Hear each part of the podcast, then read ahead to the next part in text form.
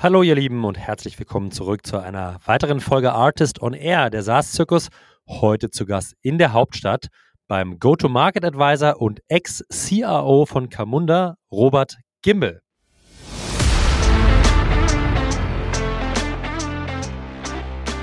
Eine Perspektive, die man sehr bewusst einnehmen sollte, ist die, wie baut man so die Organisationsstrukturen auf? Was will man da für eine Organisation bauen?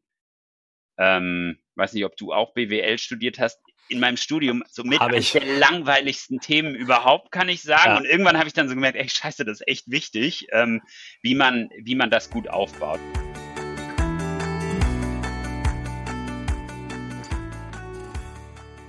Ja, ihr Lieben, wenn man sich das deutsche oder das Dachökosystem so anschaut, dann gibt es gar nicht so viele Menschen, die schon mal Skalierung von 5 bis weit über 50 Millionen ERA mitgemacht haben. Daher freut es mich heute umso mehr, den Robert zu Gast zu haben. Und Robert und ich sprechen über genau diese Thematik Wachstum post 5 Millionen ERA.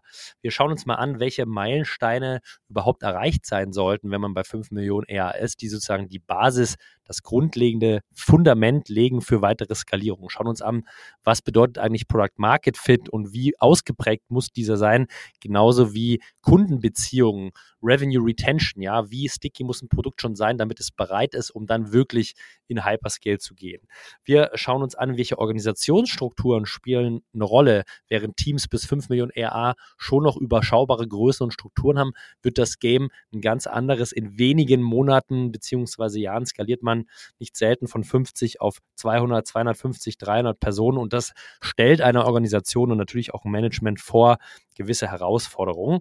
Wir sprechen über das Alignment von Marketing und Sales genauso wie Revenue Operations eine wesentliche Grundlage ist, um Transparenz zu schaffen, eine große Organisation zu, zu steuern, aber auch das Wachstum predictable zu halten. Das und noch viele, viele weitere Tipps gibt es in den nächsten 50 Minuten. Freut euch auf eine spannende Folge mit sehr, sehr wertvollen, uniken Insight mit Robert Gimbel und mit mir, Julius Göllner. Let's go!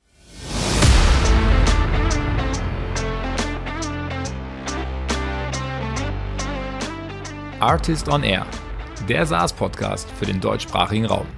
Wertvolle Tipps von erfolgreichen Gründern, Top-Investoren und führenden Industriepartnern, die euch bei der Skalierung eures Unternehmens schnell und unkompliziert weiterhelfen. Zusammengestellt von Janis Bandorski, Julius Göllner und Matthias Ernst. Hallo und herzlich willkommen zurück, ihr Lieben, zu einer neuen Folge Artist on Air. Und wir sprechen heute über die Skalierung von 5 auf 100 Millionen AAA. Und ich habe mir den Robert hier ins Studio geholt. Robert, guten Morgen. Guten Morgen, Julius. Freut mich, dass ich hier sein kann denke, das ist ein spannendes Thema, um in die Woche zu starten. Ja, ähm, so viel Skalierung ist, ist wahrscheinlich für den, für den deutschen Markt erstmal ähm, gar nicht so oft gesehen. Aber bevor wir da tief reingehen, glaube ich, wäre es erstmal super spannend für unsere HörerInnen zu hören, Wer bist du eigentlich und äh, was hast du mit dieser Story zu tun? Ja, klar, gerne, kann ich äh, gerne kurz was zu sagen. Ähm, also ich bin Robert Gimbel, vielleicht erstmal privat aus Berlin, ähm, habe mal BWL studiert und dann nie so einen Hang zu irgendwie McKinsey Consulting oder M&A gehabt, sondern mich hat's immer in die Software-Ecke gezogen. Ähm, in erster Linie, weil ich da großen Impact gesehen habe und mir das auch Spaß gemacht hat, mit den ähm, Menschen, die da unterwegs sind, zu arbeiten. Ähm, und so bin ich auch vor ungefähr 14 Jahren mal zu einer Firma gekommen, die hieß Camunda. Das war damals noch ein Services-Business und die haben dann 2013 ein Produkt gelauncht. Ähm, da war ich dann schon vier oder fünf Jahre dabei. Das ist so eine ähm, ja, Workflow- oder Prozessorchestrierungsplattform im Wesentlichen.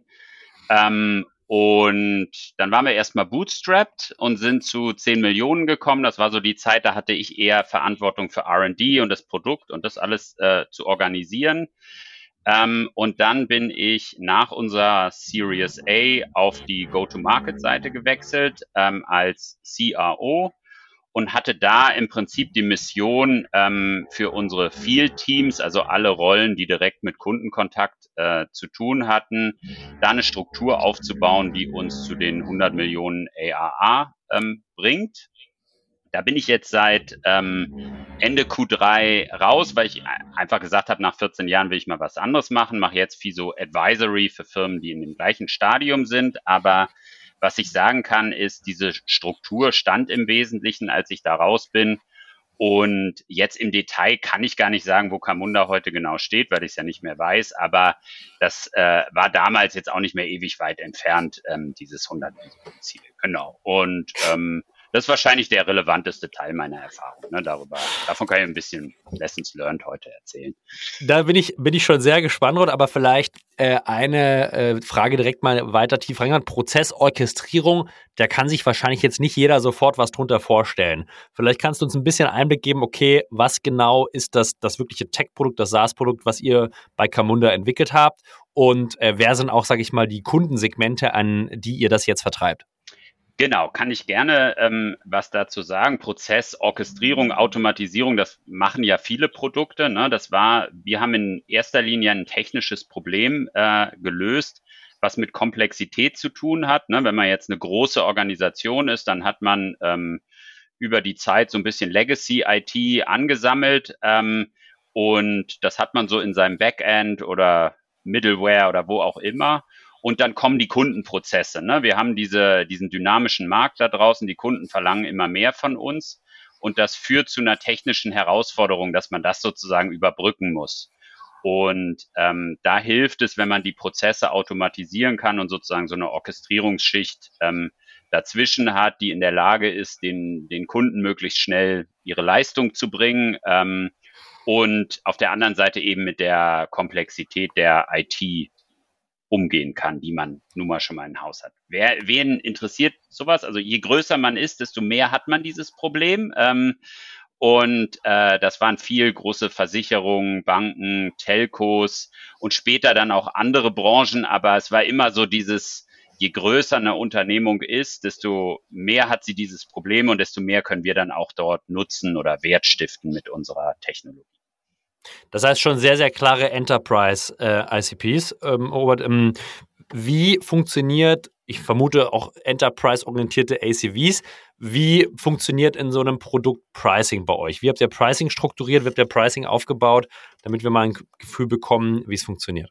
Genau, also ja, Enterprise. Ne? Wir haben verkauft äh, primär in die IT. Wir sind auch reingekommen über den Software-Developer als Nutzer. Also es war so ein bisschen so ein, so ein PLG-Approach, um überhaupt erstmal reinzukommen. Ähm, und wie haben wir Pricing strukturiert? Ich habe immer gesagt, das Wichtigste ist erstmal, dass man so ein, äh, ja, Vielleicht benutze ich heute viele so englische Begriffe hier und da mal, weil äh, das Deutsche das komischer klingt. Das ist ähm, völlig in Ordnung.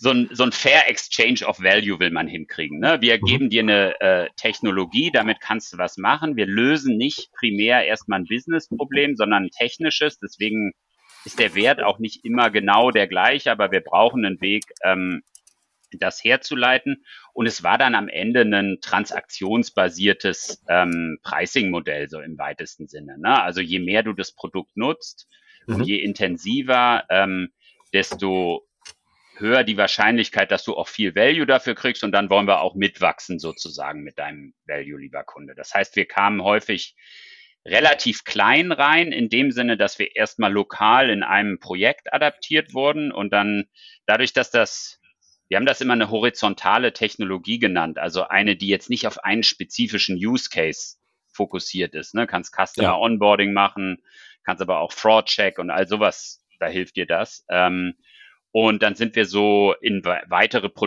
Projekte reingewachsen und darüber ähm, haben wir dann auch das, was wir dafür an Revenue zurückgekriegt haben, gesteigert sozusagen. Darfst du sagen, was, was, was so euer durchschnittlicher ACV ungefähr war ähm, in, die, in, in, diesem Kundensegment, in dem ICP, was ihr bespielt, damit man ein Gefühl bekommt, Robert?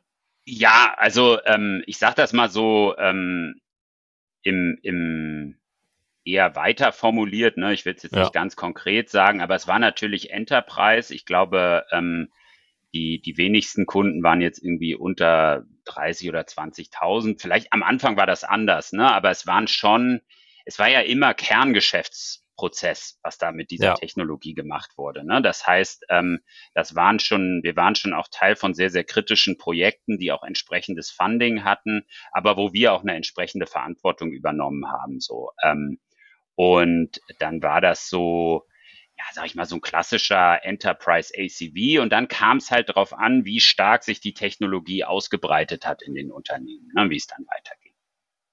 Okay, und Ausbreitung und Expansion und Wachstum, das ist ein gutes Stichwort, um direkt in unser, in unser Thema für heute reinzugehen, nämlich wirklich Grow von 5 auf 100 Millionen oder in Richtung 100 Millionen. Robert, ich glaube, das ist ein Thema, was, was sehr, sehr spannend ist für, für viele sozusagen. Wie unterscheidet sich diese Wachstumsphase oder diese Wachstumsphasen von denen in frühen Unternehmensphasen, ja, sage ich mal, bis zur ersten Million, bis zur fünften? Das heißt, lass uns doch vielleicht mal drüber sprechen, okay, was sollte denn, wenn man bei 5 Millionen ERA ankommt, denn überhaupt schon gegebenen sein oder was aus deiner Sicht, sag ich mal, Notwendigkeit und Basis und Voraussetzungen, um dann in die nächste Wachstumsphase reinzugehen? Ja, also da gibt's natürlich nicht die ganz klare Checkliste, die überall gleich ist. Ne? Man sieht, ich sehe das jetzt auch bei vielen anderen ähm, äh, Kunden, seitdem ich raus bin. Äh, das ist immer so ein bisschen anders, aber so ein paar Elemente sind dann doch sehr, sehr vergleichbar. Ich gruppiere das mal in zwei Sachen. Einmal, glaube ich, sollte man seinen Product Market Fit validiert haben, wenn man bei fünf Millionen ist. Ist üblicherweise der Fall. Ne? Ähm, gibt Gegenbeispiele sicherlich, wenn du irgendwie deinen einen Mega-Deal auf eine tolle Vision äh, geschafft hast zu versenken, aber üblicherweise hast du so, würde ich mal sagen, 50 bis 150 Kunden, wenn du Enterprise machst, ne, da kannst du auch wieder deinen ACV äh, ableiten. Ähm, und wenn du SMB bist, wahrscheinlich deutlich mehr. Das ist jetzt nicht so mein, ähm, mein Kernthemenbereich. Du solltest ein paar gute Kundenreferenzen haben, ne, die du hernehmen kannst, um zu, ja, im Prinzip zu zeigen, dass äh, Kunden den Wert realisiert haben mit deinem Produkt, ähm, mhm. so dass sich dann auch andere da in Beziehung zu setzen können und sagen können, oh, das will ich auch. Und ich würde erwarten, dass du in der Lage bist, dein Produkt zu delivern. Ähm, das mag vielleicht hier und da auch mal anders sein, dass Leute sehr, sehr gut sind, sehr lange auf so eher so Visionen rumzureiten, aber üblicherweise bist du ja dann schon ein paar Jahre am Markt und dann zumindest in Bezug auf deine Kern-Value-Proposition solltest du in der Lage sein, ein stabiles Produkt auszuliefern, auch damit umzugehen, wenn irgendwas kaputt ist, ne? Ähm, wenn jetzt irgendwie der Support-Case reingeht, dann da irgendwie eine äh, eine Vision, Version deines Produktes wieder auszuliefern, wo die Lösung halt drinne ist. Ne? Und dass du da ähm, nicht mehr so ganz instabil, early stage von einem MVP zum nächsten unterwegs bist. Das würde, das ist auch meistens der Fall. Ne? Ähm, ja, ich würde einmal reingehen wollen in die Kundenreferenzen, äh, Robert. Ne? Also ich meine, und zwar würde ich gerne mal ein Verständnis dafür entwickeln, was heißt es eigentlich Kundenreferenz? Ne? Also klar, jetzt, wenn ich einen Kont Contract abschließe, einen Vertrag mit 50 bis 150 Kunden, dann habe ich per se da erstmal 50 bis 150 potenziell starke Logos. Aber ich glaube, wenn du über Kundenreferenz sprichst, meinst du damit wahrscheinlich schon noch mal ein bisschen was anderes, nämlich wahrscheinlich äh, einen Kunde, der bereit ist, auch über die Zusammenarbeit mit dir als Provider zu sprechen und irgendwie auch ein bisschen mehr Kontext zu geben, über welchen Value stiftet ihr. Aber vielleicht jetzt, ohne dass ich zu sehr frame, was, wie würdest du denn Kundenreferenzen in dieser Stage definieren? Und äh, wie habt ihr Kundenreferenzen bei Camunda dann auch vielleicht strukturiert und aufgesetzt, damit ihr diese weiter verwenden konntet? Ja, ähm, das ist, äh, ist glaube ich, es gibt da so unterschiedliche Levels, ne? Und jede Referenz ist erstmal besser als gar keine. Ähm, es war am Anfang auch immer sehr stark Teil der Verhandlungen. Ne? Ähm, du fragst den Kunden nach irgendwie Geld, dann sagen sie, es ist ja unverschämt zu viel oder irgendwie sowas, oder wir brauchen noch dies oder das. Und dann haben wir, uns war am Anfang die Referenz eigentlich wichtiger als jetzt der letzte Euro da, ähm, den, den rauszukriegen. Ähm, weil das auch eine, fast die stärkere Validierung. Ne? So ein Enterprise-Kunde, das Geld hat er schon, aber ist er bereit, mit dir darüber zu reden? Es gibt die Kunden, die sagen, nö, darfst nicht drüber reden, ist geheim. Ne? Aus welchen Gründen auch immer und da kommst du auch nicht durch. Ähm, dann gibt es die Kunden, die sagen, na, darfst immerhin mein Logo verwenden, aber dann schauen wir mal, was wir so machen. Ne? Ähm, das alleine hat schon einen Wert. Ne? Man kennt das, oh, hier, guck mal, neues Produkt, habe ich ja noch nie von gehört. Ich gehe auf die Webseite und ähm, wenn ich dann da ein Telekom-Logo oder ein Allianz-Logo oder sowas sehe, dann ähm, äh, macht das Eindruck. Ne? Dann hat das gleich so diesen Social Proof-Stempel. Ähm, Aber wie du richtig sagst, es gibt dann so die Ebene darunter, wo die Kunden auch bereit sind, ihre Geschichte zu erzählen. Und das sind eigentlich die wertvollsten, ne? wo ein Kunde sagt, na ja, das war hier unsere Ausgangssituation, deswegen haben wir uns nach Alternativen angeguckt. Bei uns war das am Anfang wir waren ja in diesem guten alten BPM-Markt unterwegs mit so einem neuen innovativen Produkt, ne? Und dass dann Leute diese Geschichte erzählen, wir hatten Altprodukt X und dann, äh, das war irgendwie schwerfällig, voll der Monolith, irgendwie Oll und unsere Developer fanden es auch blöd. Und dann kam da dieses Camunda daher und ähm, da waren wir uns ja schon unsicher, ne, so neu und für sowas Kritisches. Aber dann haben wir das gemacht und das war irgendwie cool. Und dann haben wir das auch geschafft. Ähm, und wir waren irgendwie viel schneller, viel agiler als vorher und es war auch echt stabil. Wenn ein Kunde sowas sagt, ähm, andere Kunden oder deine Prospects, darauf hören die viel mehr, weil du bist ja als Hersteller nie objektiv. Ne? Ähm, und gerade weil wir so bottom-up, PLG-mäßig in die äh, in die Organisation reingewachsen sind, ähm, war das für uns enorm wichtig und hat dann auch die Zielgruppe hat das sehr gut angenommen. Ne? Die haben das dann gelesen und haben sich auch stark untereinander ausgetauscht, so ne, in den Community-Gedanken. Ähm, da ist dann auch, das kann dann auch, ohne dass du das offiziell hast, ähm, kann sich das so ein bisschen in der Community verselbstständigen. So war das bei uns. Ne? Wir haben diesen Austausch gefördert und dann haben doch Leute miteinander gesprochen, die vorher gesagt haben, nee, wir würden das niemals öffentlich sagen. Und da, da, jetzt mal eine Verständnisfrage von meiner Seite, Robert. Jetzt hast du gesagt, ihr seid mit einem PLG-Approach eigentlich in die, also, äh, also die Motion war PLG. Wie habt ihr es trotzdem geschafft, dass, sage ich mal, also wie habt ihr diese Referenzen verwendet? Habt ihr die im Pro Produkt dann dargestellt? Also wie sind die no potenziell neuen Kunden dann zugänglich geworden? Wenn du über Community sprichst, klingt es ja so, dass ihr sozusagen um um das Produkt oder die PLG Motion auch noch eine Community gebaut habt. Vielleicht kannst du uns da einmal mitnehmen, wie habt ihr das geleveraged, wenn ihr diese Referenzen generiert hattet? Ja, ich muss das vielleicht erstmal sauber erklären. Ne? Das war ja 2013, da war jetzt PLG auch noch nicht so ein Begriff. Ähm, ja. ich, ich verwende das jetzt immer so rückwirkend, weil man das heute, glaube ich, so nennen würde. Das war Open Source. Ne? Ähm, damals äh, war, äh, glaube ich, haben wir enorm davon profitiert, dass viele Firmen auch so neben den etablierten Herstellern wie IBM und Oracle so eine Open Source Strategie gefahren sind und gesagt, wir gucken uns auch immer Open Source an.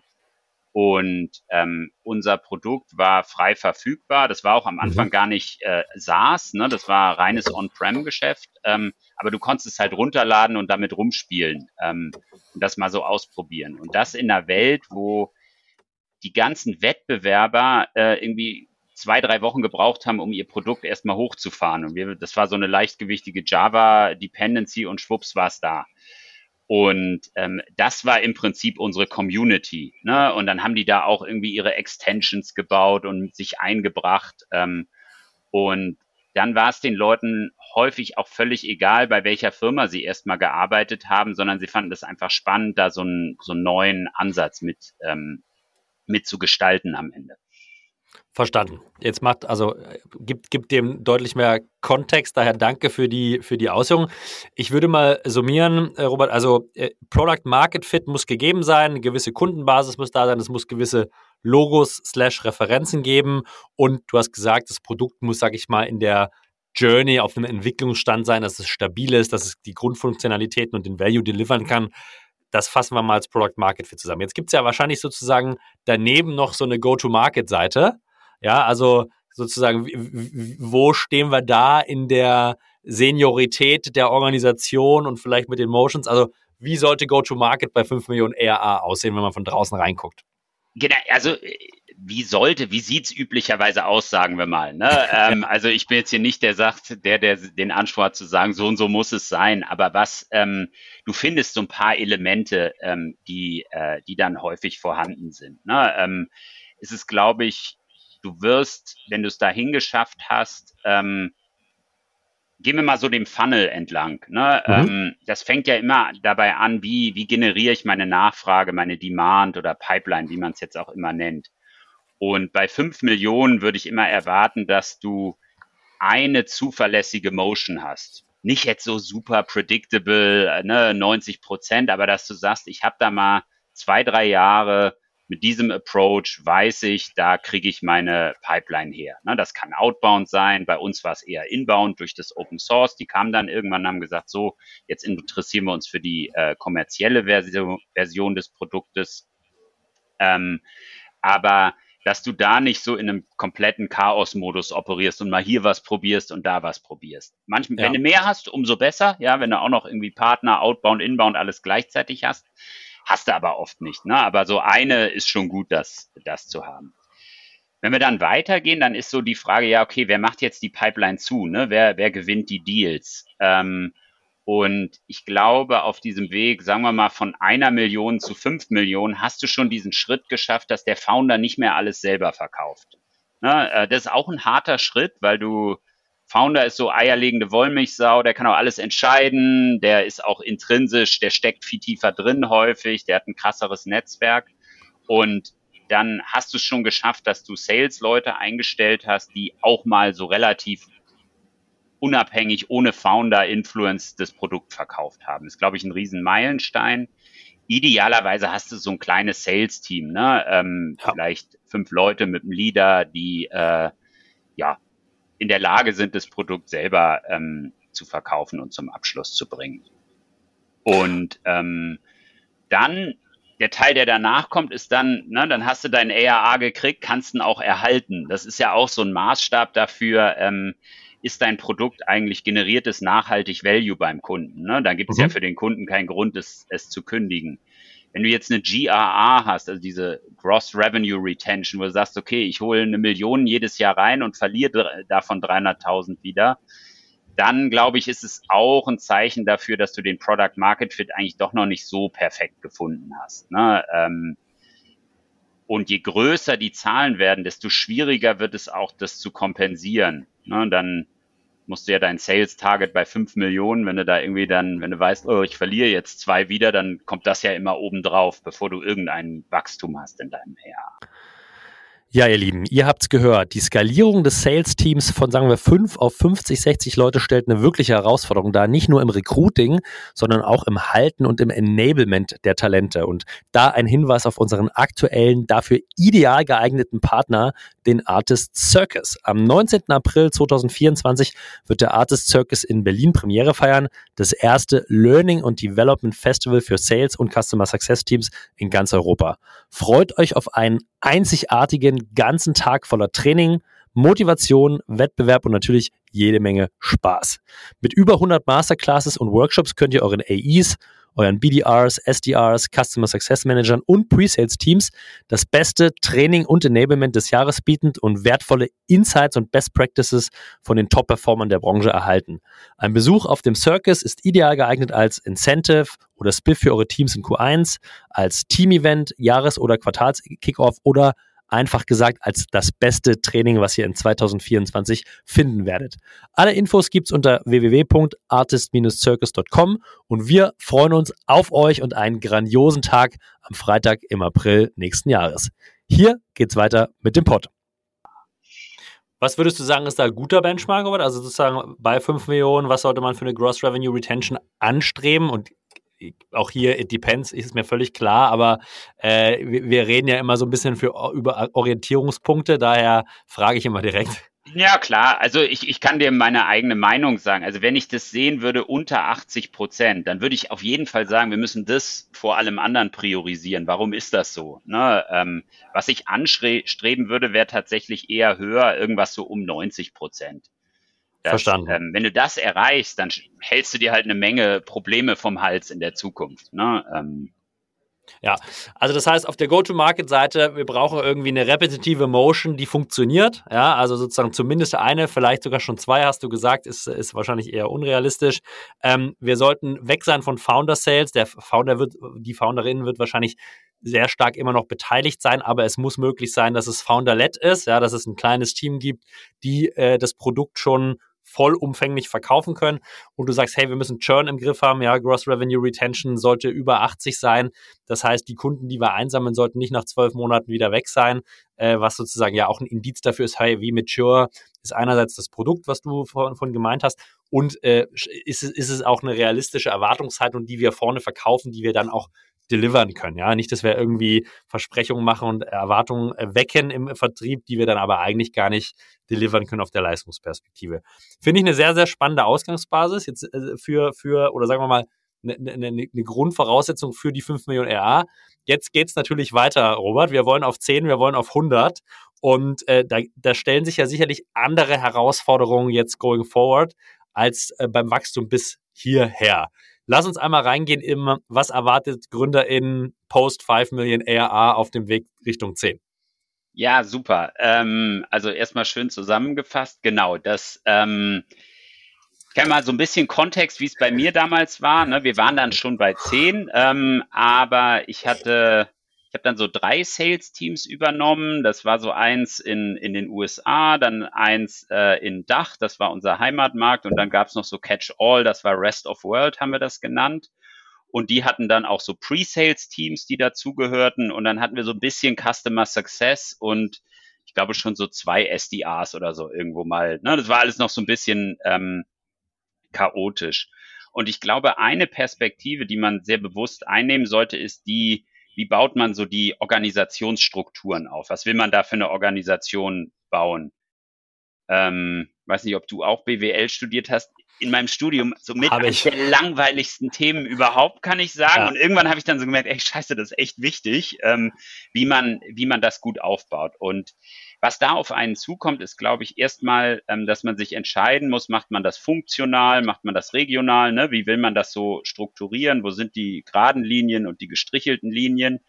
Und ähm, dann werden das ja deutlich mehr Menschen. Ne? Ähm, also diese Reise, die ja zeitlich ähnlich lange dauert, zu fünf Millionen oder zehn Millionen, da ist man, ist das noch eine relativ kleine Gruppe, man ist nah dran.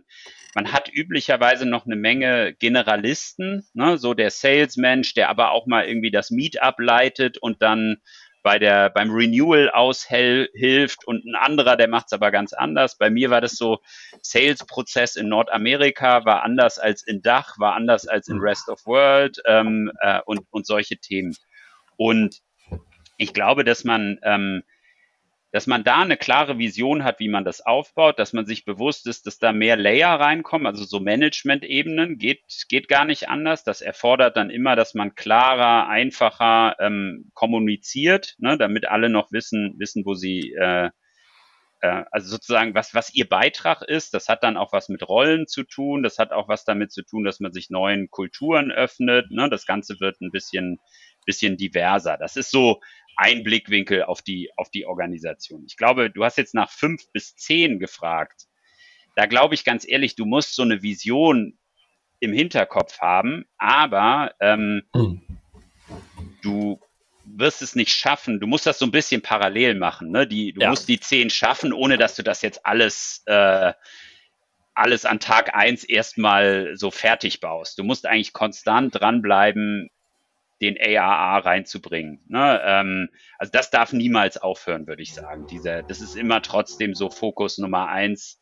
Was machen wir denn dieses Quartal? Was machen wir nächstes Quartal? Reicht das aus? Ist es noch, passt es noch zu unserer Strategie und unserem Plan?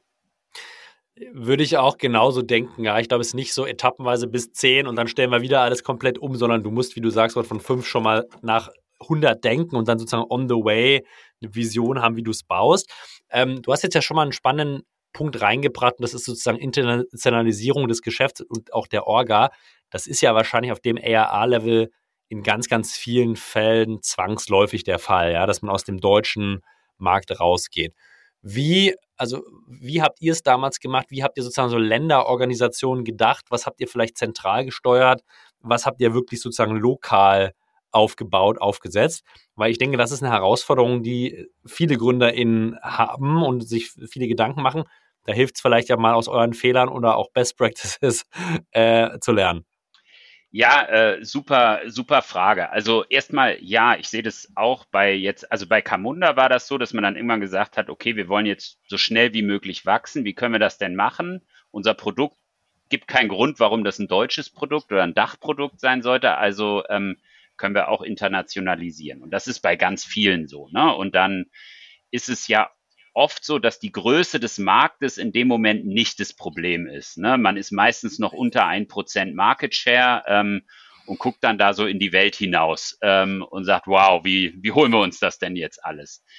In unserem Fall sind wir ich glaube, war es sehr ähm, beeinflusst dadurch, dass unser Geschäft primär inbound war durch den Zeitpunkt, äh, zu, zu diesem Zeitpunkt und wir das immer als Signal oder Trigger nutzen konnten. Ähm, mhm. Ich nehme mal das Beispiel USA, weil das, glaube ich, auch für viele interessant ist und ich auch jeden nicht empfehlen würde, kopflos in die USA zu gehen, aber diesen Markt sich sehr genau anzugucken, weil der hat ein Megapotenzial ne? und der hilft einem dann auch in jedem anderen Markt, wenn man es da geschafft hat. Da sind wir super früh, haben wir da angefangen. Ne? Der, der CEO, der Jakob Freund, der ist mit so einem, es gibt so ein Accelerator-Programm von, ähm, von Deutschland, das, da sind, glaube ich, öfter mal Firmen drin, ne? die ähm, auch in, in der Artist-Community jetzt sind da ist er schon 2014 oder 15 das erste Mal in den USA gewesen. Und dann haben wir auch die ersten Kunden sozusagen aus Berlin gewonnen.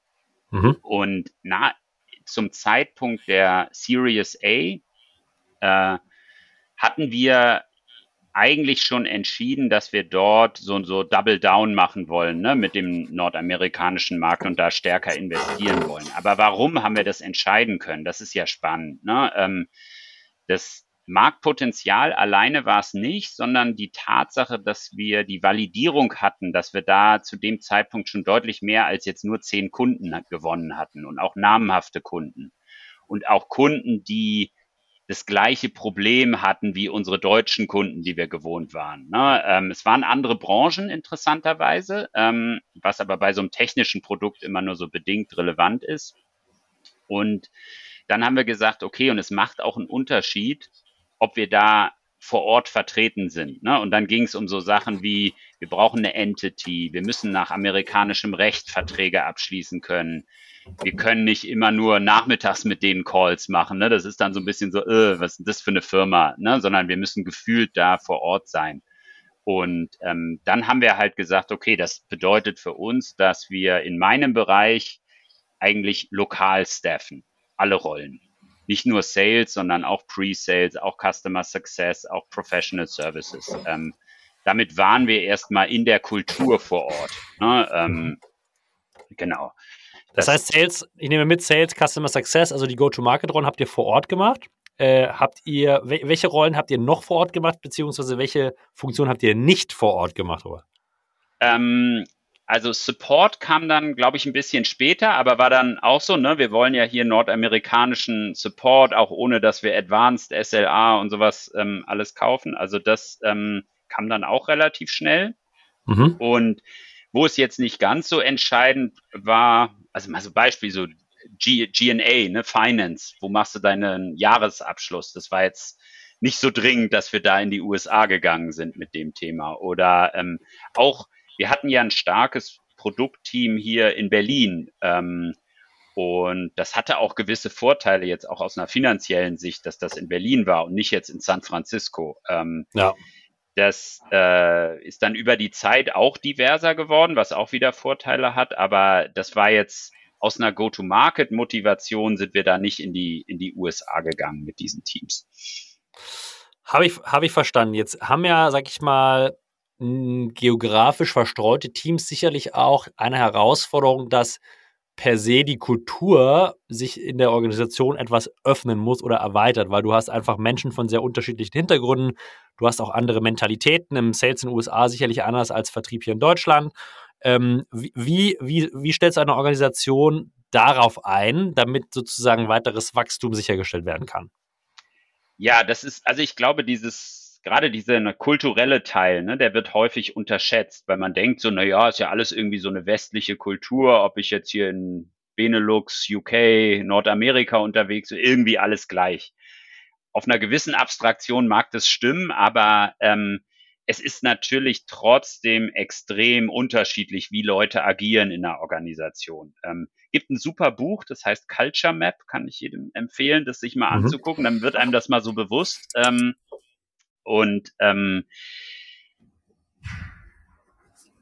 was, ja, da kann man jetzt lange drüber reden, ne? ist fast so ein eigenes Thema, aber ich sag mal so ein paar Highlights, die mir sofort ähm, in, in den Kopf kommen. Also einmal, wir hatten hier in Berlin ein relativ großes Office mit auch, das war ein schönes Office, ne? Da gab es Ping-Pong und eine Bar und Kaffee und den ganzen Kram. Und dann ähm, da sind auch alle immer hingegangen. Ne? Das war auch so, so eine Kultur, wir machen kein Homeoffice, sondern wir sind da, da tauschen wir uns aus. Und dann fängst du auf einmal an, nicht nur ein, zwei Personen, sondern wirklich viele Personen, nicht, die gar keinen Zugang zu diesem Office haben, zu heiern. Die sitzen dann irgendwo in Boston, Texas, irgendwo da in zu Hause bei sich. Ähm, ja. Und dann gibt's so Sachen wie, die haben dann halt keinen Kaffee, keine Snacks und sowas, aber die sind dann auch so ein bisschen abgeschnitten von diesem Dialog.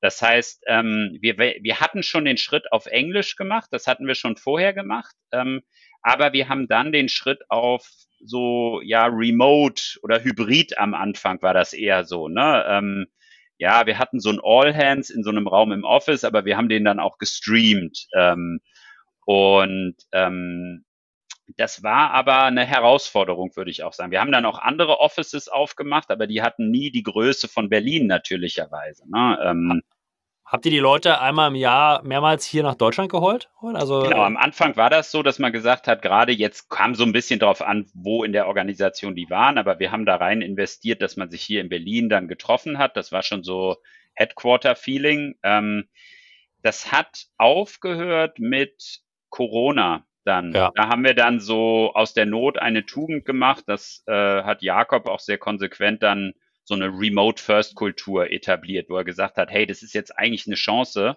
dass wir genau diese Asymmetrien, die wir hier in unserer Kultur haben, ähm, wegmachen können. Und ähm, wir machen jetzt eigentlich eine Remote-First-Organisation, wo es wo man keinen Nachteil mehr dadurch hat, wenn man nicht in irgendeinem Büro ist.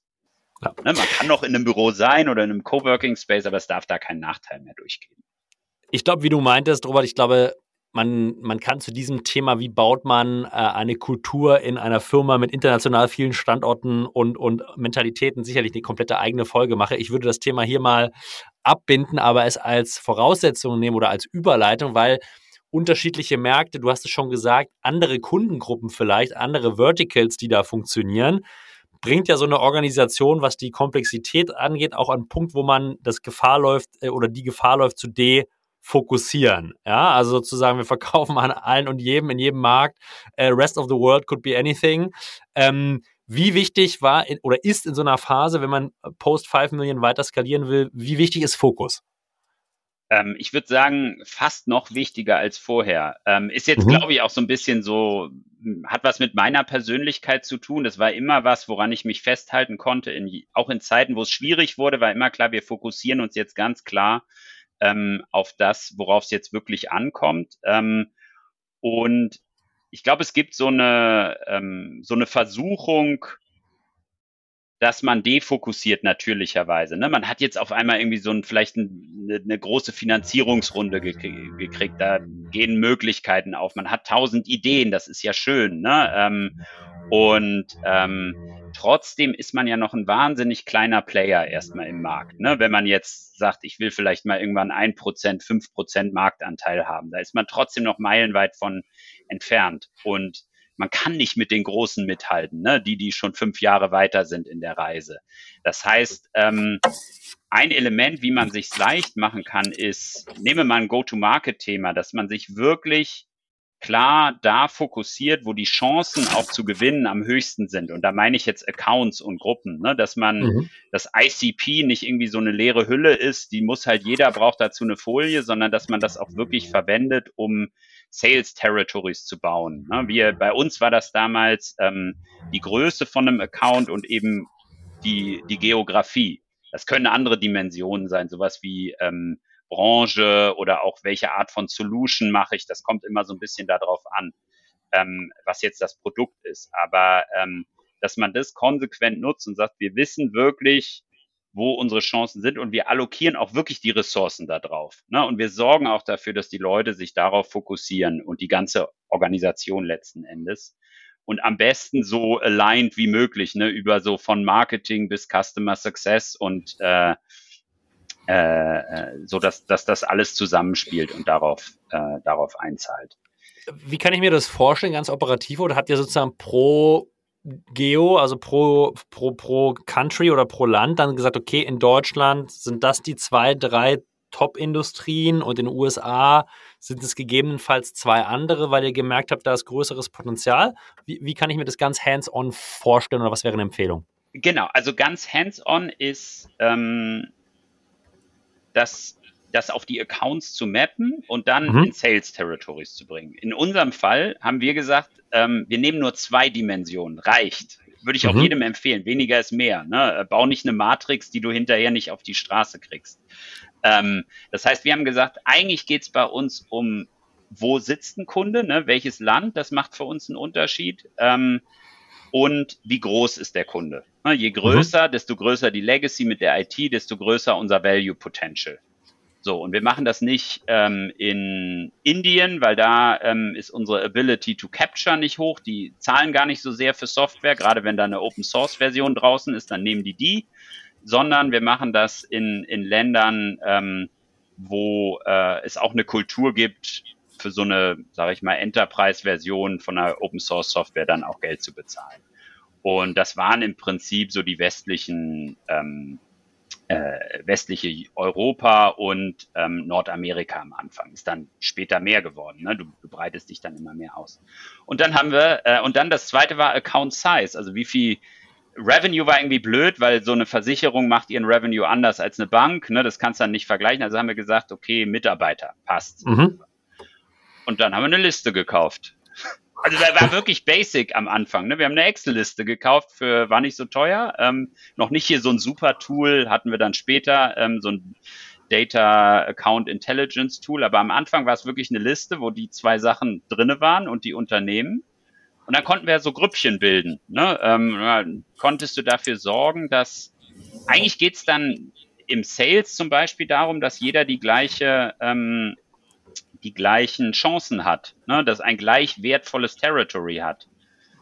Und nicht irgendwie der eine irgendwie ein Riesenkuchenstück und der andere so ein Slice und dann wird der nicht ja. erfolgreich, aber aus einem falschen Grund ziehst du dann die falschen Rückschlüsse daraus. Genau. Das heißt, die Schwierigkeit in dem Fall war dann eher sozusagen die Geografien und Accounts so zu schneiden, dass das Potenzial der Pipeline bei den AIs oder bei den Sellern gleich groß war. Ja, und dass einer halt nicht nur die, die extrem schwerfälligen, langsamen Accounts gehabt, sondern das war dann, das war eher die, äh, die Herausforderung. Ich habe mal direkt eine, eine Frage zu dem Tooling, weil wir sind natürlich auch immer daran interessiert, äh, gut funktionierende Tools und gut funktionierenden Tech-Stack weiterzugeben. Was habt ihr fürs Data Capturing benutzt? Du meintest, ihr wart später relativ happy eigentlich mit, mit dem, was es gab. Hast du es noch im Kopf, was ihr verwendet habt oder was du empfehlen kannst? Also du meinst jetzt für diese Account Intelligence. Genau, früher hast du erst Excel-Listen gekauft, später habt ihr das über, über eine, eine, ein gutes Tool gemacht, ähm, sozusagen. Ich glaube, ähm, es war HD Insights. Ich war, was mhm. ich aber nicht sagen kann, ist, dass das jetzt besser als alles andere war. Wir haben, ich bin ein Freund bei sowas auch simpel zu arbeiten, da wo simpel ausreicht. Ne? Ja. Ähm, also wir haben jetzt nicht mega Rocket Science und dann noch den IT-Spend analysiert und dies noch und das noch. Das, ähm, das hat keinen Unterschied gemacht. Wir haben das hier und da mal versucht, aber dann haben wir gar nicht gesehen, dass es relevant ist und dann haben wir es sehr simpel belassen. Und dann, okay. das war dann so ein Tool, das wurde, glaube ich, auch an anderen Stellen verwendet. Deswegen war das eh da, da waren die Infos drin, das war an Salesforce angebunden, das hatten wir auch relativ früh dann eingeführt. Ja, dann äh, gab es keinen Grund, das wieder zu ändern, so würde ich es mal sagen. Ähm, Jetzt hast du gesprochen ähm, von der Ability to Capture. Vielleicht zwei kurze Ausführungen, was genau versteckt oder verbirgt sich dahinter? Was genau meinst du damit? Genau, also ähm, ich, das eine ist für mich, ne, welchen potenziellen Kundennutzen können wir hier überhaupt liefern? Aber das mhm. andere ist, sind wir auch in der Lage, da rein zu verkaufen? Also kriegen wir okay. das hin? Ähm, und um mal ein Gegenbeispiel zu nennen, Public wäre so ein klassisches Gegenbeispiel. Mhm. Du, oder ähm, vielleicht du hast irgendwie eine SOC 2 Zertifizierung nicht und dann kauft aber keine Bank von dir. So, ja. du kannst den tollsten Nutzen für die Banken haben, das, dann kannst du nicht verkaufen, wenn du irgendwie da so eine Hürde drin hast. Oder in, in China, es, wir hatten immer Anfragen aus China, aber da musst du irgendwie ein Joint Venture bauen und sonst irgendwas. Oder hatten wir keine Zeit zu. Da, oder unsere Zeit konnten wir besser woanders investieren. Ne? Und dann musst du auch sagen, okay, dann lasse ich es auch. Ja, also ganz klar, selbst wenn der Kundennutzen theoretisch da ist, bis dieser praktisch verfügbar ist, äh, müssen noch bestimmte Meilensteine erfüllt sein und die sind einfach aufwendig und Ressourcen nötig, die umzusetzen. Deswegen habt ihr euch ganz klar gegen bestimmte Sachen entschieden, wie du gerade angebracht hast. Finde ich sehr, sehr spannend. Ich glaube, äh, stellt, stellt viele vor eine Herausforderung und sagen, okay, ich, ich sehe da Potenziale, aber sich da Gedanken zu machen, okay, was muss ich denn investieren in Zeit, Ressourcen, äh, Legal äh, Requirements, um überhaupt sozusagen diesen Nutzen an den Markt zu bringen, ist, glaube ich, eine sehr, sehr spannende Herangehensweise. Ich würde gerne mal weitergehen. Jetzt haben wir sozusagen Accounts definiert, vielleicht auch in einer vereinfachten Logik, die wirklich auch manchmal nicht schlecht ist. Ähm, jetzt muss ich ja trotzdem sozusagen an diese Accounts dann rangehen. Äh, und wahrscheinlich das in einer auch sehr, sehr gezielten und präzisen Art und Weise. Ja? Also wie, was ist da wichtig, wenn ich diese Accountlisten habe? Wie, wie, wie komme ich da, da vorwärts mit, wie, wie, wie seid ihr vorgegangen? Genau, also das ist ja sozusagen ähm, wie wie komme ich von potenziellem Interesse zu echten Verkaufssituationen, ne, wo ich dann ähm, so das, ich glaube, das ist Dauerproblem Nummer eins, würde ich mal sagen. Für kennt jeder ähm, und das geht auch nicht weg. Also wenn du irgendwann mal in der Situation bist, dass du sagst, oh, ich habe eigentlich zu viel Pipeline für das, was ich brauche, dann hast du dein Sales-Ziel zu niedrig gesetzt. Ne? Ähm, das ähm, ich glaube nicht, dass es da so die eine große Lösung gibt und dann hat man das abgehakt, ne, sondern das, da muss man lernen, damit ähm, zu leben. Wir hatten, wir hatten ne, diesen starken Inbound-Kanal. Der war halt super für uns, weil wir dann gesehen haben, wo, wo ist so aus der Community sind so Leute aufgeploppt. Wir wussten oft gar nicht, wer das Produkt benutzt. Ne? Und dann hast du hinterher so gemerkt, so, uh, krass, äh, die benutzen das auch. Wow, coole, coole Nummer. Ne? Goldman Sachs war so eine Geschichte. Es kam dann irgendwann ganz spät, äh, kam das dann mal irgendwann raus und dann haben sie auch mal auf einer Konferenz darüber geredet ähm, und durften wir das auch erwähnen. Ähm, und das hat uns natürlich geholfen, auch frühzeitig diese Accounts zu, zu priorisieren über anderen. Ne? Wir haben immer gesehen, was laden die runter. Hier und da mussten, musste man so Lead Capture Forms hatten wir halt hier und da. Nicht überall, aber wenn du jetzt auf ein Event von Camunda wolltest, musstest du dich vorher registrieren. Naja, dann wussten wir, wer du bist. Ne? Und ähm, wir haben dann, ich würde nicht sagen, dass wir so perfektes Textbook ABM gemacht haben, aber wir konnten das schon auf den Account aggregieren und wussten, ey, bei Bank XY, da geht was. Ne? Das sind mehr als zwei Leute, die sich da Camunda angucken. Ähm, mhm.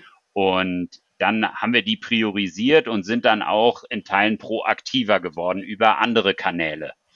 Ne? Also Inbound war so unser etablierter Kanal und dann haben wir andere Pferde ins Rennen geschickt, sag ich mal, oder Eisen ins Feuer gelegt, wo man, wo, was noch nicht so etabliert war. Das zweite war dann so der Partnerkanal. Ne? Du kannst dann mhm. so, hm, ist da auch ein Partner auch an der Bank dran? Weiß der vielleicht irgendwie mehr? Wollen wir da zusammenarbeiten? Ähm, häufig musstest du auch den, weil wir ja so bottom-up reingekommen sind, den Leuten unten in der Nahrungskette sozusagen helfen, den Case nach oben zu machen. Wenn dann da der Partner auch noch mitgeholfen hat, dann war das, äh, war das oft erfolgreicher. Ähm, das heißt, ähm, der zweite Kanal, den wir so strukturiert aufgebaut haben, war, ähm, war das Partnergeschäft. Äh, die mhm. haben uns sowohl bei der äh, Demand-Generierung, aber auch bei der Demand-Konvertierung und sogar bei der Delivery dann ge geholfen. Ne? Ähm, die haben uns einfach äh, ja eher aus so einer Beraterschiene reingebracht. Waren, sind natürlich neutraler erstmal als du selbst ne, in Bezug auf dein eigenes Produkt. Ähm, Outbound hat immer so mäßig funktioniert. Also haben wir viel versucht ähm, und in Teilen auch Erfolg gehabt, aber es war auch nicht so grenzenlos erfolgreich. Also wir hatten auch so unsere, unsere Misserfolge, ne, weil dann da so ganz andere Gesetzmäßigkeiten waren.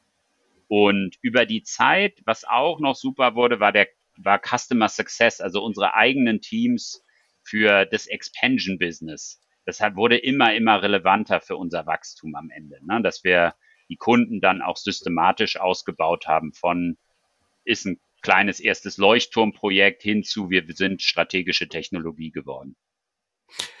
Jetzt äh, klingt es für mich also genau wie du sagst, also Kanäle werden deutlich mehr, Robert, ja, also sozusagen die Geos werden mehr, ähm, durch die Kanäle werden auch die Rollen mehr. Wie wichtig ist es dann, sozusagen im Go-to-Market, in den Go-to-Market-Funktionen eine wirklich holistische und weitreichende Steuerung aufzusetzen. Weil ich kann mir vorstellen, gerade du, du meinst, du hast drei Teams und dann noch verteilt. Äh, ich, ich, ich habe die Sorge und Angst, dass die Steuerung dieser Engine oder dieser Teams immer komplexer und schwieriger wird. Ähm, und dass man das wahrscheinlich sozusagen, wenn man eher Early Stage gewohnt ist und man kommt jetzt in diese Wachstumsphasen rein, gegebenenfalls auch unterschätzen kann. Wie ist da deine Sicht der Dinge drauf? Ja, ich sage mal, manchmal werde ich so gefragt, was würdest du denn anders machen, wenn du es nochmal machen würdest selber, ne? Und dann sage ich immer, ich habe zwar frühzeitig so in Operations investiert, aber ich würde es trotzdem noch viel früher machen. Ähm, mhm. Also wir hatten eine Funktion, die hieß Revenue Operations, ähm, also nicht nur Sales, sondern ähm, im Prinzip die, die ganze Maschinerie, die ganze Engine, wie du, sie, wie du gerade gesagt hast. Ähm, und die haben erstmal so gewisse Grundlagen etabliert, ne, dass wir ein System hatten. Wir hatten davor so ein, ähm, ja, so ein hemdsärmliches CRM-System. Äh, Sage ich jetzt nicht den Namen, dann mache ich die auch nicht schlecht. Das war eigentlich cool für den Anfang, muss ich sagen. Aber es hatte halt dann nicht, es war nicht so super erweiterbar. Und dann haben wir Salesforce eingeführt. Gott, hätte ich das ein Jahr vorher gerne gehabt, weil dann hätte ich diese ganze Historie auch vorher gehabt und die, und die Daten. Ähm, und darauf kannst du dann natürlich ähm, wieder eine Menge mehr aufbauen. Ähm, mhm. Und dann war ich, glaube ich, ein CAO, der immer sehr so operationally minded war. Das heißt, ich habe auch immer so dieses, es wird oft so in der Beratung Top-Management-Commitment genannt. Ne? Ich habe das auch immer eingefordert, dass das dann konsistent benutzt wird, ähm, was wir da haben. Ähm, und das halte ich für enorm wichtig, ne? dass man das dass man diese Grundlagen schafft und dann auch dafür sorgt, dass ja so mit einer konsistenten Präzision operiert wird oder weiß nicht, wie du das, wie man das am besten in Deutsch ähm, beschreibt. Aber ich hatte oft das Gefühl, weniger ist eigentlich mehr. Ne? Du kannst tausend Ideen etablieren, 50 Tools auf Salesforce oben draufsetzen. Wenn mhm. sie am Ende gar nicht benutzt werden oder nicht so benutzt werden, wie es eigentlich geht, dann, dann hast du nichts davon. Dann hast du nur Komplexität erhöht. Das heißt, wir hatten immer so ein paar Kernelemente, die waren nicht verhandelbar. Ne? Das, ähm, das, das wurde eingehalten. Ich gebe mal ein Beispiel vielleicht. Ähm, das war das Pipeline Gate. Mhm. Jetzt sind wir in so einer Welt, ist nie genug Pipeline da. Ja, bei uns war das immer so, dieses Jahr müssen wir die Pipeline für nächstes Jahr bauen, weil die Sales Cycle recht lang waren. Und äh, natürlich war es nie genug. Ähm, und das gibt natürlich dann so, oh, um dann den Stress loszuwerden, hast du natürlich immer diese Versuchung, ach, dann lasse ich halt irgendwie, dann mache ich mal ein bisschen früher die Pipeline auf, ne? Lasse ich mehr rein, das sieht dann gut aus, dann kriege ich weniger Stress. Und das haben wir von Anfang an hatten wir da sehr klare Kriterien, die wir, auf die wir alle committed waren und die wir nicht aufgeweicht haben. Die waren auch nicht perfekt. Sowas muss man auch manchmal anpassen. Aber der schlechteste Grund, sie anzupassen, ist, weil man nicht genug Pipeline hat. Ne? Dann weichen wir die jetzt mal auf und dann haben wir ja wieder mehr Pipeline.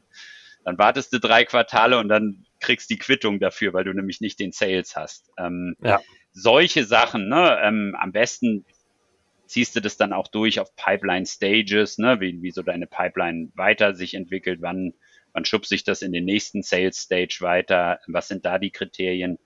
Ähm, und da also für mich war das eine Verantwortung jetzt in diesem Fall der Sales, also die in Sales lag, ne? Also der AE musste es eigentlich, der Sales Rep musste es richtig machen, der oder die. Dann der Manager musste auch dran sein, weil das ist sein Territory Franchise oder ihr. Ähm, ähm, und RevOps hat das aber auch nochmal so, war da noch so ein Safety Net da drunter. Ne? Die haben da auch nochmal drauf geguckt und gesagt, so guck mal, das da sieht doch komisch aus, willst du da nicht nochmal nachfragen? Und sowas kann dann eine super Basis werden, dass du Vorhersagen treffen kannst, relativ verlässlich. Und das wird auch viel, viel wichtiger ähm, auf dieser Reise sozusagen zu den 100 Millionen. Das heißt, Pipe, Pipeline-Hygiene und die Einführung von einem RevOps oder Sales Operations Team ist wichtig. Wann habt ihr das gemacht und wann würdest du sagen, ab was für einer Größe macht das auf jeden Fall Sinn, diese wahrscheinlich initial noch nicht so Top-of-Mind-Funktion einzuführen und da wirklich einen Fokus drauf zu setzen, damit man dann in der weiteren Skalierung keine Probleme bekommt. Genau, gehen wir mal davon aus, irgendwann musst du es tun. Ne? Ich glaube, ja. das stellt keiner in Frage. Ähm, ja. Und dann würde ich sagen, was gut ist, man sollte sich bewusst sein, je später man es tut, desto anstrengender wird es. Mhm. Das heißt, wenn ich es mir früh leisten kann, dann sollte ich es direkt bei 5 Millionen machen. Ne? Da würde ich jemanden, ein, zwei Leute in RevOps haben, ähm, vielleicht noch mit ein bisschen Freelancern, so ein Salesforce oder HubSpot, das ist egal, ne? Nimmst du irgendein CRM-System, baust das, suchst dir halt eins aus, was zu dir passt, baust es auf und fängst an, auch dieses Mindset zu kultivieren. Ne? Ähm, wenn du es dir da gar nicht leisten kannst, dann kannst du es auch noch später machen. Ne? Also, aber nach 20 Millionen ist, da hast du ganz schön viel aufzuräumen dann, ne? weil du, sonst baust du ja, also das Leben geht ja weiter. Das heißt, du baust so Chaos dann auf, was du hinterher ja. halt aufräumen musst. Kannst du machen, dauert aber. Okay. Das heißt, wenn die Ressourcen da sind und man es sich monetär leisten kann, würdest du auf jeden Fall sagen, so, so früh wie möglich, weil du dann sozusagen in, in, eine saubere Struktur und in eine forecastbare Engine ähm, skalierst. Vielleicht als letztes Thema, inhaltliches Thema an Anbetracht der Zeit, Robert, jetzt ist so eine Skalierung von 5 auf 100 Millionen ja 20x, ja, und äh, das heißt ja auch auf der FTE-Seite und auf der Go-to-Market-Seite, was die Seller angeht, wenn man dieses 20x in einem begrenzten Zeithorizont schaffen will, er, er, erfordert das ja eine ganz schöne Skalierung auch der Teamstärke. Ja, und äh, aus meiner Sicht ist so das Finden guter, gerade Account Executives, jetzt nicht die einfachste Disziplin. Wie wie habt, wie, wie, habt ihr da drauf geguckt? Vorausgesetzt, ihr hattet eine Transparenz, die Engine war sozusagen ein bisschen forecastbar, ihr hattet eine gute Pipeline-Hygiene. Das heißt, ihr wusstet eigentlich, wann braucht ihr wie viel zusätzliche Closings und wann braucht ihr wie viel zusätzliche Pipeline, damit ihr überhaupt diesen, diese Ziele im Business Case und diese schnelle Skalierung gehen könnt. Wie habt ihr euch diesem Talent-Thema genähert? Was habt ihr da, wie habt ihr das hinbekommen? Ja, ist, glaube ich, ein super Abschlussthema, ne? weil man, man neigt immer so dazu über die KPIs und Benchmarks und so weiter, aber in so einem. Irgendwer muss es machen. es ist 80 äh, Prozent oder so deines Investments geht in Menschen, ne? Und die, ja. du machst das zusammen als Team. Ähm, und ich würde es sogar mal beantworten über die reinen Seller hinaus. Ne? Das ist, ja. ähm, du, du musst als Firma ein starkes Team haben und je besser du zusammenarbeitest, desto erfolgreicher bist du. Und auf der Go-to-Market-Seite ähm, äh, gilt das ganz genauso. Ne? Ähm, ich glaube, was ich am Anfang gesagt habe, ist eine wichtige Grundlage dafür, dass du sagst, du hast Rollen, wo auch klar ist, was ihr Beitrag ist und wann der anfängt und wann der wieder aufhört. Dann kannst du diese Rollen, die sollten auch nicht, ähm, solltest du dir nicht ganz alleine ausdenken was ich damit meine, ist, es gibt eine Sache, da willst du einzigartig sein und da will, das brauchst nur du, das ist dein Produkt. Auf der Go-to-Market-Seite ist es meiner Meinung nach nicht so. Du willst mhm. die Art und Weise, wie Go-to-Market funktioniert, nicht neu erfinden. Weil dann kriegst du so Probleme, du willst Leute heiern und du heierst sie in Rollen, die keiner kennt, wo es keine Erfahrung gibt, äh, das kann nicht funktionieren. Ne? Ähm, und dadurch differenzierst du dich am Ende auch nicht am Markt. Ne? Das ist eigentlich etabliertes Wissen. Ähm, der Headcount wird wahnsinnig stark wachsen, vielleicht nicht ganz so viel wie dein ARA, idealerweise, ne? so idealerweise nicht. Effizienz, das wollen, aber sagen wir mal, ähm, mit 5 Millionen hast du vielleicht 20 Leute und mit 100 hast du dann irgendwas zwischen 200, 250 oder so, ne? davon vielleicht 60, 70 im Vertrieb. Das sind schon viele, viele Hires, die du machst, weil du die Rollen ja auch oft mehrfach hirest. Ne? Dann kommt jemand rein, nach zwei Jahren zieht er weiter oder war irgendwie äh, äh, sie wird Führungskraft und dann musst du das replacen und solche Sachen. Ne? Ähm, und das überhaupt erstmal in den Fokus zu setzen, ist, glaube ich, das Erste, das ist, hängt davon ab, wen wir hier reinbringen. Ne? Wir, wir müssen aus 1000 Sales-Kandidaten die zehn besten raussuchen. Das muss zumindest die Ambition sein. Dann können wir da scheitern, ne? dann geht das schief. Das ist nicht einfach. Gerade Sales-Leute zu heiren ist wahnsinnig schwierig. Dann brauche ich einen Weg herauszufinden. Ähm, wir haben das immer Talent Role Fit genannt. Ne? Wo, wo passt's halt und wo passt's halt nicht? Jemand auf die Rolle für dieses Produkt in diesem Stadium unseres Unternehmens. Das wollen wir nicht erst nach 18 Monaten rausfinden, sondern ähm, relativ frühzeitig. Ähm, die Verantwortung dafür, muss beim Teamlead sein, so beim jeweiligen. Na, also wenn wir über Sales reden, wir heiern jetzt irgendwie in UK, da haben wir ein Teamlead, dann ist es der Teamlead. UK ist dafür verantwortlich, sein Team aufzubauen mit wahnsinnig starken, guten Leuten, die zu motivieren, die onzuboarden, die zu entwickeln und die zu den Sales Managern von morgen zu machen, so oder Managerin. Na, ähm, und das ist nichts, was wir so an das People-Team Ne? Wir machen hier Sales und ihr macht das mit den Leuten. Ähm, das funktioniert nicht. Die helfen natürlich. Wir hatten so ein Talent Acquisition Team und dann helfen die dir, ähm, da die Leute zu finden. Aber die Verantwortung lag für mich immer beim Hiring Manager. Das ging dann irgendwann so weit, dass äh, das war der vierte Forecast, den ich eingeführt habe, weil die Leute haben immer sich natürlich auf ihre Kern-KPIs fokussiert und so geheiert haben wir oft so zu spät. Ne? Dann waren wir irgendwie immer da hinterher mit dem Hiring-Plan. Finance hat sich oft dann auch noch gefreut, dann haben wir nicht so viel Geld ausgegeben, sah dann das Budget besser aus, aber eigentlich ist es nicht gut, ne? weil du, du investierst zu langsam. Äh, insofern war, ähm, ja, würde ich die, das zu einem Kernthema für die Hiring Manager machen. Also für die, für die Manager dieser Teams. Das ist, das ist ein interessanter, extrem interessanter Abschluss. Das heißt, Pipeline Reporting geht nicht nur auf der Revenue-Seite, sondern Pipeline Reporting auch auf der Talent-Seite, um sicherzustellen, dass sozusagen die Akquise und die Einstellung von neuen Headcount, der wichtig ist für die, äh, für die Revenue-Seite, auch wirklich nicht äh, verspätet passiert und nicht ins Hintertreffen gerät. Finde ich einen inhaltlich super coolen Abschluss, Robert, und bedanke mich an der Stelle erstmal für deine sehr, sehr spannenden Insights ähm, auf der Reise. Ich hätte noch 100 weitere Fragen im Kopf und, äh, und vor mir. Das heißt, wir müssen mal eine Gelegenheit finden, dieses Gespräch weiterzuführen. Aber für heute vielen, vielen Dank für diese wertvollen Einblicke in eine spätere Skalierungsphase, die wir hier, glaube ich, im Podcast auch noch gar nicht so oft beleuchtet haben. Ja, super. Vielen Dank für das Gespräch. Spannende Fragen. Hat, hat Spaß gemacht.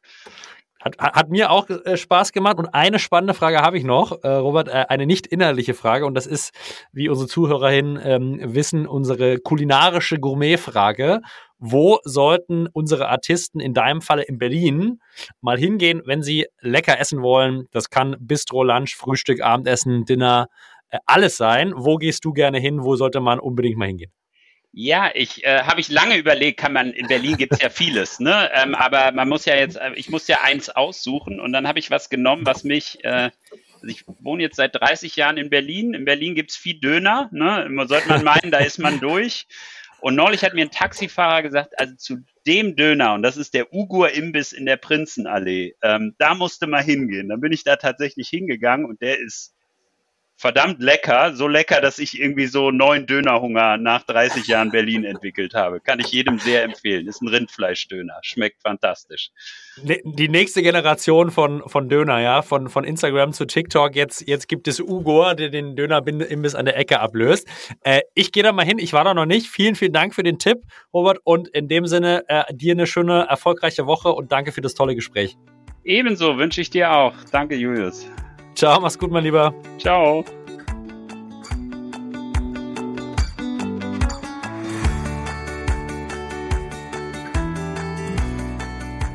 Ja, ihr Lieben, das war's diese Woche von Robert Gimbel und von mir, Julius Göllner. Ich hoffe, es hat euch gefallen und ein bisschen Mehrwert gebracht.